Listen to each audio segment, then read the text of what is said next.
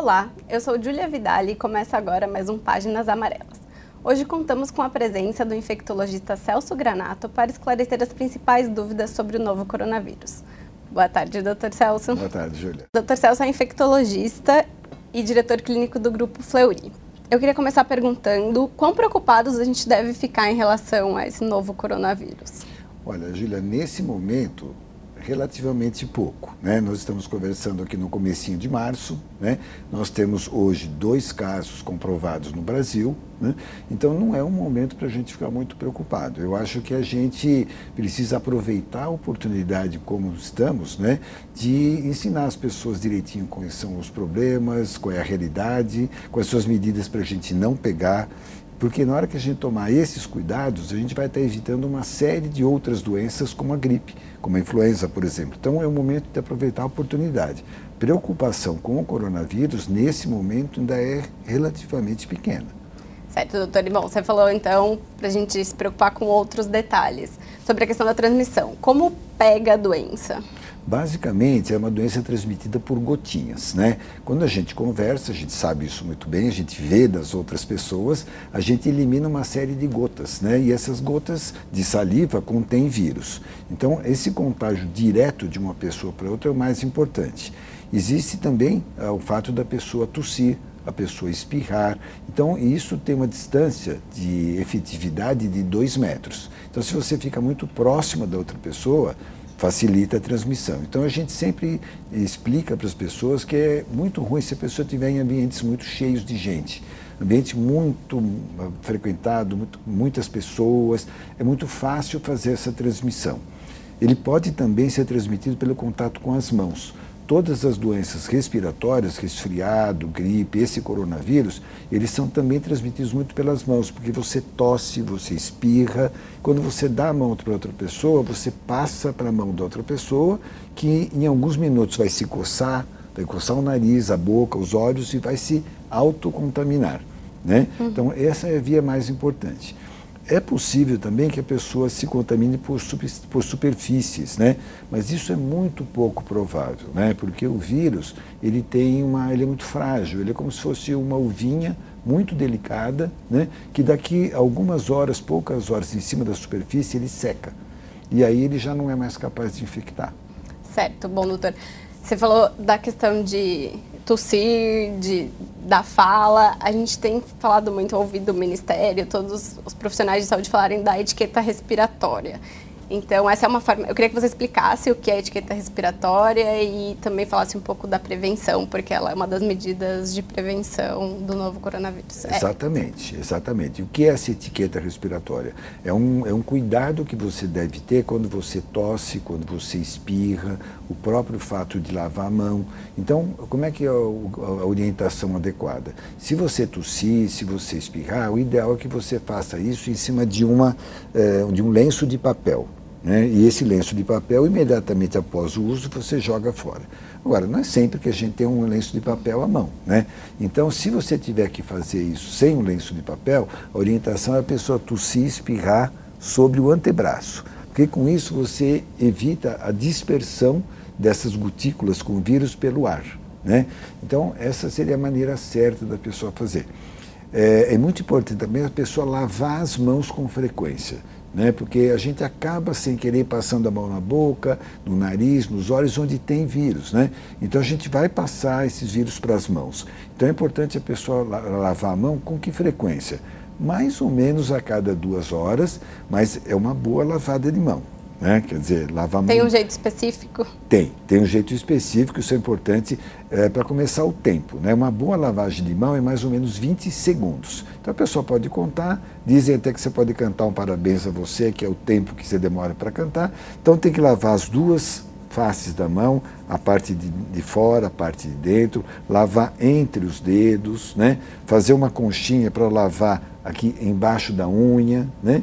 e depois é, escoar com água. Água e sabão mesmo, não há nada melhor do que isso. Agora, você também vai andar de metrô, você vai andar de ônibus, você vai ter contato com muita gente, vai pegar naquele basculante, com isso você vai colocar a sua mão em superfícies que podem ter vírus. E aí você não vai achar um lugar fácil para lavar a mão. Aí é que entra o álcool gel. O álcool gel ele é um bom é, uma boa maneira de você matar o vírus e também mais ou menos como se fosse lavar a mão com álcool gel. Um pouquinho a dispersar em todas as superfícies, né? Se você não puder lavar. Não há necessidade, se você lavar a mão com água e sabão, que você use o álcool gel. Na falta da água e sabão, o álcool gel vai fazer a mesma função. Certo, e falando em álcool gel, doutor, é, falaram sobre a existência de um álcool gel específico. Existe um álcool gel específico contra o coronavírus qualquer álcool gel resolve? Como que é isso? A recomendação é que seja uma solução alcoólica que tenha pelo menos 70% de álcool. E isso, esse álcool gel que é vendido normalmente nas farmácias, é suficiente. Então não há necessidade de nenhum álcool gel especial. O mais importante é a concentração acima de 70%. E essa concentração tem discriminada na embalagem, Exatamente, geralmente. tem sim. E, e, é possível também a pessoa usar, inclusive, o, o, hipoclorito, que a gente chama aqui na nossa região sudeste, chama de cândida, né? Água sanitária, se vocês quiserem chamar. Ela também tem uma boa eficiência, especialmente para você poder limpar superfícies, né? Lavar a mão com cândida é ruim, né? Vai ficar um cheiro ruim, tudo, ninguém vai gostar. Mas você pegar um pano e passar em cima de uma superfície, você está conversando com uma pessoa que está com gripe, ou eventualmente no futuro até talvez com a coronavírus, você pode passar em um minuto essa substância fica livre desses vírus. Certo. Aproveito para perguntar isso em questão de celular, doutor, porque a gente se preocupa muito quando toca, por exemplo, no metrô, usa a barra para se segurar ou maçaneta, mas direto a gente toca essas superfícies e também pega no celular e fica com esse celular o dia inteiro, mesmo que lave as mãos. Então, esse celular pode estar contaminado, precisa ser limpado, como faz? Pode sim, pode. Aí me parece, pelas instruções que eu vejo dos fabricantes, que é melhor realmente o álcool gel, né? Aí também é umedecer um pano, ou pode ser um pedaço de papel higiênico, ou pode ser um lenço de papel, molha no álcool gel e passa no teclado. Isso vai ser muito bom não só para o coronavírus, porque eles são contaminados com bactérias, não é uma coisa que a gente costuma fazer com frequência, né? mas deveríamos. Né? Eu, eu tenho até a impressão que uma coisa interessante vai acontecer daqui para frente, com esses cuidados que a gente está conversando, é que talvez até algumas doenças como as diarreias venham a diminuir. Porque essa é uma via de transmissão, por exemplo, de diarreias também. Né? Então, na hora que a gente mantiver esse, esse celular bem limpinhos, você vai ver que não só as, as viroses respiratórias, como até a diarreia pode diminuir. O celular é uma fonte de é transmissão. Uma fonte, com certeza. Certo. E, doutora, eu queria entender um pouco a comparação entre o novo coronavírus e outras infecções. Por exemplo, a gente viu que a maioria dos casos que são descartados da doença aqui no Brasil são diagnosticados com influenza ou outros vírus respiratórios. Então, se o senhor puder ajudar a gente a fazer uma comparação entre o coronavírus e a influenza, ou outros coronavírus mesmo que circulam no Brasil, ou o SARS e o MERS, só para a gente poder entender em questão de risco, é, mortalidade, sintomas? Olha, essa é uma pergunta muito importante, é mesmo porque nós estamos atravessando um período curioso agora, que especialmente na região sul e sudeste do Brasil, né? É, nós estamos em, em março, nós acabamos de passar por janeiro e fevereiro, dois meses de verão, e normalmente a gente não tem tanto caso de gripe nesse mês, nesses meses. E o que a gente observou é que nesse ano nós tivemos muito. Nós tivemos seis vezes mais casos esse ano de gripe do que influenza do que nos anos anteriores. Então nós estamos tendo sim um surto, mas é de gripe, influenza, né? E além disso, nós temos vários outros vírus respiratórios que podem ser muito graves. E aí, especialmente para crianças e para pessoas acima dos 60 anos de idade. O vírus sincicial respiratório, por exemplo, é um deles, o vírus para-influenza, existem vários outros vírus. Então, a gente sempre tem recomendado que, nesse momento, eh, os médicos que vão fazer o diagnóstico dessa virose eh, usem testes que são mais gerais por exemplo, imunofluorescência, testes moleculares que detectem vários vírus, porque é isso que você comentou tem sido muito mais frequente a gente encontrar esses outros vírus, parte dos quais tem tratamento. Então a gente tem tratamento, por exemplo, para influenza A, para influenza B, e a gente ainda não tem para o coronavírus. Então o fato que você detectar esses outros vírus permitem que a gente trate as pessoas rapidamente, né? você consegue estabelecer um, prognóstico melhor. E isso é importante porque do ponto de vista clínico, essas doenças são indistinguíveis. Então, se você pegar, por exemplo, influenza A, influenza B, o sincicial respiratório, clinicamente eles são indistinguíveis do coronavírus. E o fato é que, nesse momento, nós temos só dois casos no país de coronavírus. Então, é muito importante que a pessoa saiba que a clínica é muito semelhante, mas a situação que a gente vai lidar é muito diferente. Né? Uhum. E, bom, em relação à situação ser diferente, é indiferente, diferente em qual sentido? Por exemplo, se você tiver uma influenza A ou B, a taxa de mortalidade é muito mais baixa. Né? O cálculo que a gente faz é que é aproximadamente um em cada mil pessoas. Não é que o coronavírus seja tão maior do que esse, mas ele é 1%, mais ou menos, 1,5%. Então é 10 vezes maior. Eu preferia ter nesse momento uma influenza do que um coronavírus, ainda acho que é melhor.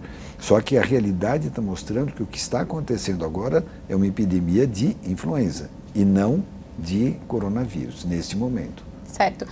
E você falou dos sintomas serem semelhantes, doutor. Quais são os sintomas de uma infecção por coronavírus? É, normalmente a pessoa tem febre, é uma febre alta, em geral acima de 38, 38,5. A pessoa tosse, né? Isso é uma coisa importante, que ele é um vírus que gosta muito do pulmão, da traqueia, a parte baixa do trato respiratório.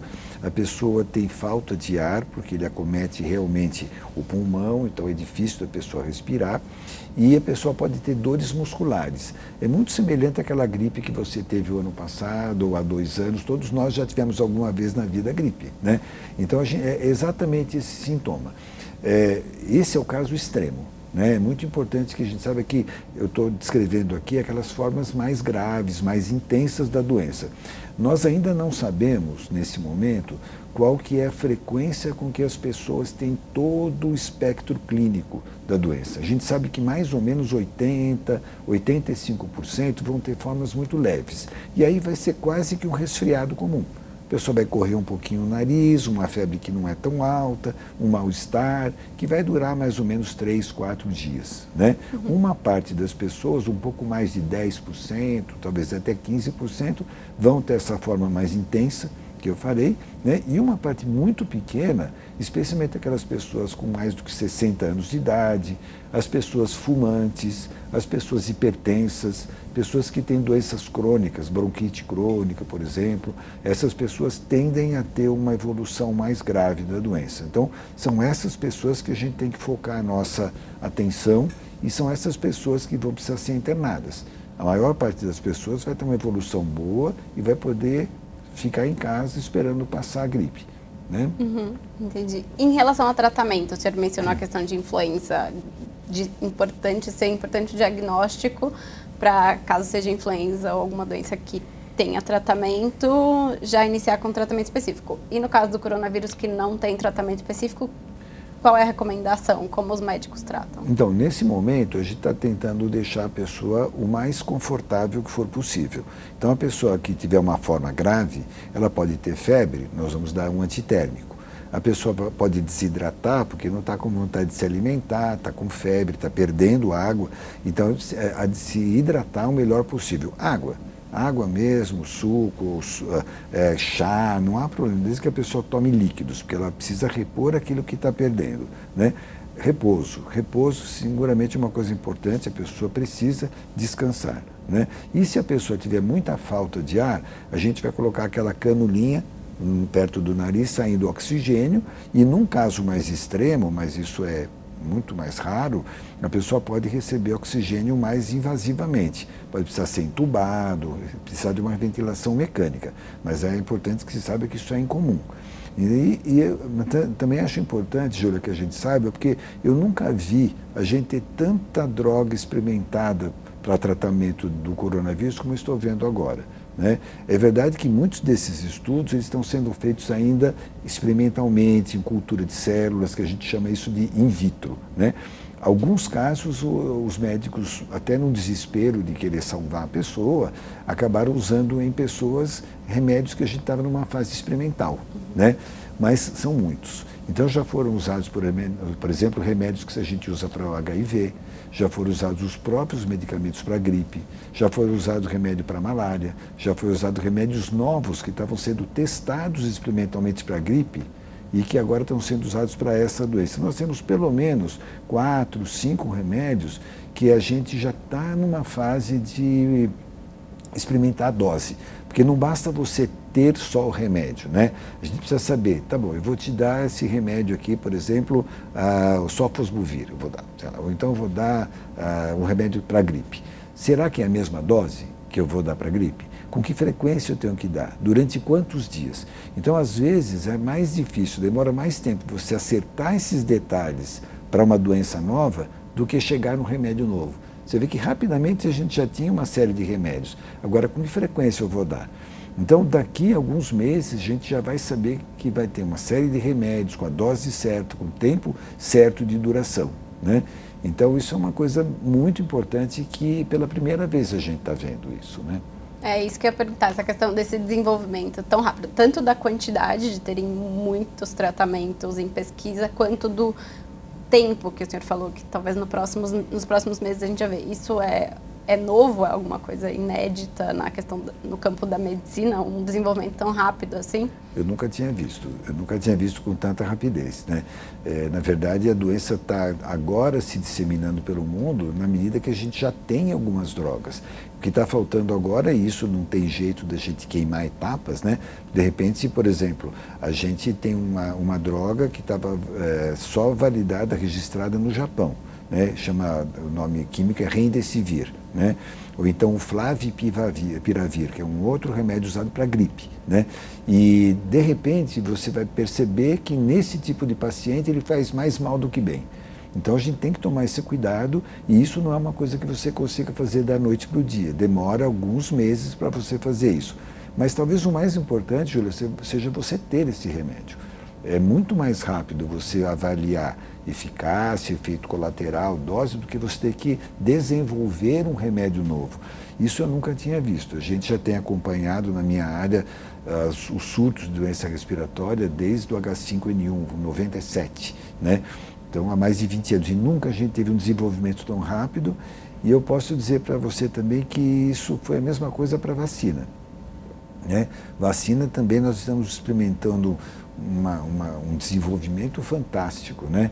Você se lembra da SARS, né? que é um vírus que é primo do, desse coronavírus e que ele causou um surto bastante importante, até porque a letalidade era muito alta, em 2002, 2003. Então existiam vários grupos de pesquisa, especialmente na Austrália, desenvolvendo uma vacina para esse vírus.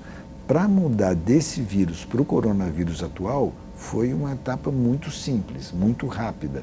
Então, já está sendo experimentado agora vacinas é, dirigidas contra esse coronavírus, fazendo esse acerto que eu te falei. A gente está com um produto na mão que é interessante. Agora, que dose que eu vou dar? Com que frequência? Eu vou ter que dar uma dose, duas, três, com que intervalo de tempo? Tudo isso é muito mais rápido do que foi para qualquer outra doença respiratória. É, a gente tende a ser otimista, é verdade, mas eu acho que existe uma chance muito grande da gente, antes do final desse ano, em 2020, já ter uma vacina avaliada para uso. E isso é rápido, pensando no desenvolvimento muito de vacinas? Muito rápido, muito rápido. Para SARS, por exemplo, demorou 20 meses. Né? Para o H1N1 demorou um ano, que já era um tipo de, de vacina para gripe que a gente tinha uma experiência de 40 anos e demorou um ano. Agora, para esse vírus, eu acho que em menos de um ano a gente vai ter. Legal. E, doutor, o senhor falou da questão do diagnóstico. Como é feito hoje o diagnóstico de coronavírus? É, existe um teste que é específico para ele. Né? Assim que as autoridades de saúde chinesas é, publicaram a sequência do vírus, a partir desse momento você consegue fazer um teste de biologia molecular que detecta especificamente esse vírus. Isso foi bastante rápido também, porque não é uma coisa que a gente consiga desenvolver com tanta rapidez normalmente, mas nesse caso foi. Né? E alguns laboratórios, por exemplo, existe um, um hospital em Berlim chamado Charité, que ele não só desenvolveu a técnica rápida, como ele disponibilizou os reagentes para quem quisesse. Então, aqui no Brasil foi solicitado que eles encaminhassem para cá, eles doaram graciosamente é, os reagentes. Naturalmente, a partir do momento que você recebe, você precisa fazer mais, porque eles não vão dar para resolver a, o problema do Brasil. Né? Então, nós precisamos fazer mais, mas isso foi muito rápido. Né? E, então, por exemplo, nós no, no Fleury, nós demoramos uma semana a partir desse momento para poder ter o teste pronto.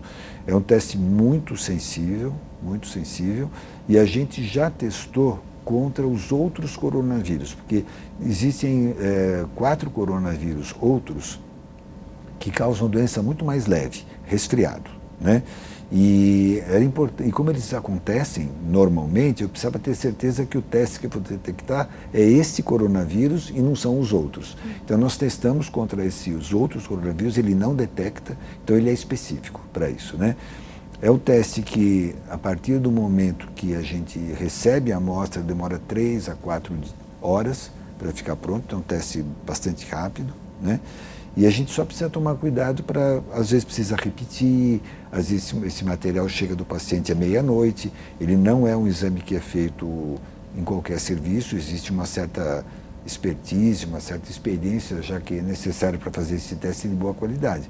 Mas, novamente, não é o nosso maior problema. A gente tem tido mais trabalho né, mostrando a necessidade de pesquisar, nesse momento, os outros vírus, que eles são mais frequentes no Brasil nesse momento do que o próprio corona. Agora, deu negativo para os outros testes, então ele é um candidato. Aí a gente vai fazer esse segundo teste. Certo. Né? E, doutor, fala para mim, o senhor acha que o Brasil, em termos de saúde, país está preparado para combater o coronavírus, as medidas feitas pelo Ministério da Saúde, em questão de tanto isolar os pacientes em casa, quanto os planos que eles estão colocando em ação? A gente são eficazes, a gente está preparado, está fazendo tudo que está ao nosso alcance para impedir que isso vire um, uma epidemia, um problema no país? Olha, Júlia, na minha opinião pessoal, eu estou muito positivamente impressionado com o que eu tenho visto. Né? O, tanto os, o ministro da Saúde como os nossos secretários de saúde aqui dos estados, eles têm se preparado bastante. A gente tem feito várias reuniões, nós, os pesquisadores das universidades, né? É, e nós temos inclusive grupos de trabalho ajudando, tendo uma comunicação muito próxima. Então eu estou muito satisfeito de ver as medidas que estão sendo tomadas, sabe? Eu, eu, acho até que a gente pode tranquilizar a população. Agora, a gente não pode esquecer, Júlia, que nós temos problemas sérios de saúde no Brasil, com dengue, com, a, com sarampo, né? Existe uma série de doenças, então a gente fica com pouco de preocupação. Será que um país que tem esse tipo de situação de saúde vai conseguir implementar tudo aquilo que está sendo proposto? Se nós fizermos isso direitinho, a nossa lição de casa direitinho, eu acho que a gente vai conseguir ter uma, uma, uma epidemia, um surto, como a gente quiser chamar, controlado. Então, acho que o nosso desafio é cada um fazer a sua parte, desde o nível individual, a etiqueta respiratória, lavar a mão, tomar esses cuidados e o governo fazendo a parte dele, como na minha forma de ver está fazendo, né, para que a gente consiga. Nós vamos ter certamente outros casos, mas que sejam situações controladas. Você vê que países que fizeram isso, como nesse momento a França, a Bélgica, a Alemanha, os Estados Unidos, tiveram surtos. Né? O movimento de gente que vem dos países onde tem muitos casos é, foi relativamente controlado e nos países onde isso não foi feito, a dispersão foi maior. Então, eu acho que nós temos uma oportunidade de mostrar nossa qualidade de serviço dessa forma. Doutor, o senhor falou da questão de ser feito tanto em nível público do sistema de saúde quanto individual. No ponto de vista individual, a gente tem visto muitas pessoas correndo na farmácia, tanto em busca de álcool gel quanto de máscara. Eu queria que o senhor falasse um pouco se usar máscara é importante para prevenir a transmissão ou não, quem que deve usar máscara, que isso é uma preocupação bem constante que a gente tem visto por aí. É verdade. Essa é uma ótima pergunta, Julia. Na verdade, a gente sabe que a máscara é muito importante para quem está doente. Né? Então, se a pessoa tiver com sintomas respiratórios, a gente não precisa nem saber se é coronavírus, se é influenza A, influenza B. Ela deve ganhar uma máscara. Né? É importante que essa máscara cubra o nariz e a boca, é importante, porque senão vai sair pelas laterais, cobrir, prender bem atrás da orelha, amarrar aqui atrás da cabeça, mas é sempre o doente. Né? Ah, ela não serve, não tem uma eficiência boa para a pessoa se proteger. Então, eh, não há necessidade da pessoa que não está doente usar a máscara. Agora, o doente deve usar e principalmente deve usar e trocar com frequência, porque quando você respira, o ar que você elimina, ele é um ar úmido. Né? A gente pode perceber se você soprar em cima do espelho, você vai fazer aquela fumacinha, aquilo ali é água. Né? Então, quando você expira, você molha a máscara e quando ela fica saturada, molhada, ela já não é mais eficiente. E isso demora mais ou menos duas horas. Então é importante que a pessoa doente que estiver com a máscara, cada duas horas troque a máscara para poder garantir que ela não espalhe o vírus por aí. Nós que não estamos doentes não precisamos usar. Existem também máscaras especiais que normalmente são conhecidas como N95, né? Quem vai usar essa máscara são os profissionais da área de saúde que vão atuar sobre a pessoa doente, especialmente na situação em que ele vai, por exemplo, colher o material ou que ele vai aspirar as pessoas que estão entubadas, porque isso forma muito aerosol e é perigoso para o profissional de saúde que vai ter que fazer isso várias vezes por dia. Então, essas pessoas vão usar uma máscara especial que não é nem descartável, é, é descartável durante, é, é utilizável durante muito mais tempo. Aquela máscara cirúrgica comum que a gente usa na farmácia, essa é para o doente e para ser trocada a cada duas horas. Certo. E uma outra pergunta, doutora, em relação. A gente viu principalmente aqui no estado de São Paulo, onde tem a maioria dos casos suspeitos, nos últimos dias teve, digamos, uma corrida por hospitais ou UBSs de pessoas que talvez tenham tido contato com alguém que voltou da Itália, principalmente, ou de algum outro país com surto da doença é justificada essa corrida aos hospitais ou um medo da pessoa poder estar contaminada? O que, que o senhor acha? Não é justificado. A gente entende né, que ninguém quer correr risco, né, então é bastante compreensível. Toda vez que a gente tem um surto novo, isso aconteceu com dengue, quando as pessoas vão usar os repelentes, quer dizer, toda situação nova as pessoas têm medo. Mas na verdade a gente não detectou até esse momento uma circulação interna do vírus. Nós estamos pegando pessoas que estão, no, caso aqui de São Paulo, né, duas pessoas que vieram da Itália, que já vieram contaminadas de lá, e até esse momento não tem evidência de que elas tenham transmitido esse vírus para ninguém. Então não parece que a gente tá, está tendo circulação interna do vírus. Então isso não há necessidade da pessoa ter toda essa preocupação, a gente não vê isso como justificado.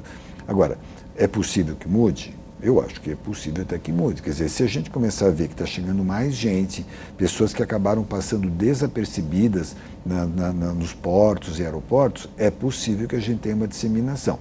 Mas, assim, nesse momento eu não vejo uma justificativa para isso.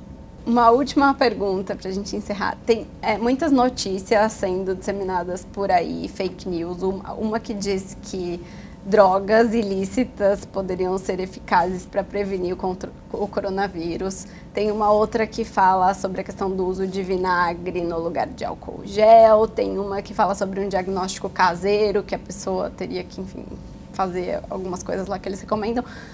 Eu queria que o senhor falasse um pouco sobre o porquê essas três, por exemplo, que eu citei, são fake news, que elas não resolvem, e o perigo desse tipo de notícia no combate à doença, no pânico entre a população. Olha, Júlia, eu vejo dois, duas preocupações. Né? Uma é que a gente passa a acreditar em coisas milagrosas que não tem nenhuma base para isso, não tem nenhum trabalho científico que demonstre isso. E outra que a gente deixa de fazer aquilo que precisa ser feito, que a gente já sabe que funciona. Então, usar qualquer tipo de droga, né? Eu acho isso uma loucura, porque a pessoa está se expondo a coisas que têm sim o seu risco, né? tem o risco de criar uma dependência e não existe nenhuma evidência de que isso tenha efeito contra esse vírus.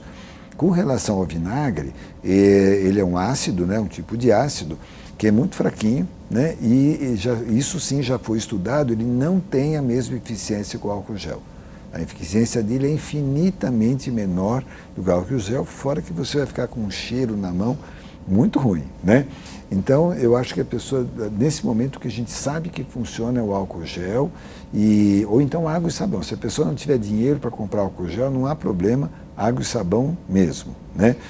E qual foi a outra que você falou? Droga? Do diagnóstico caseiro. Ah, diagnóstico caseiro. É. É, isso também não funciona. Né? Na verdade, assim, o que a pessoa doente precisa, seja a doença que for respiratória, é repouso, é uma alimentação leve, é uma boa hidratação, né? de preferência não deixar ter febre muito alta, com antitérmicos normais, aquele que a pessoa está acostumada a tomar.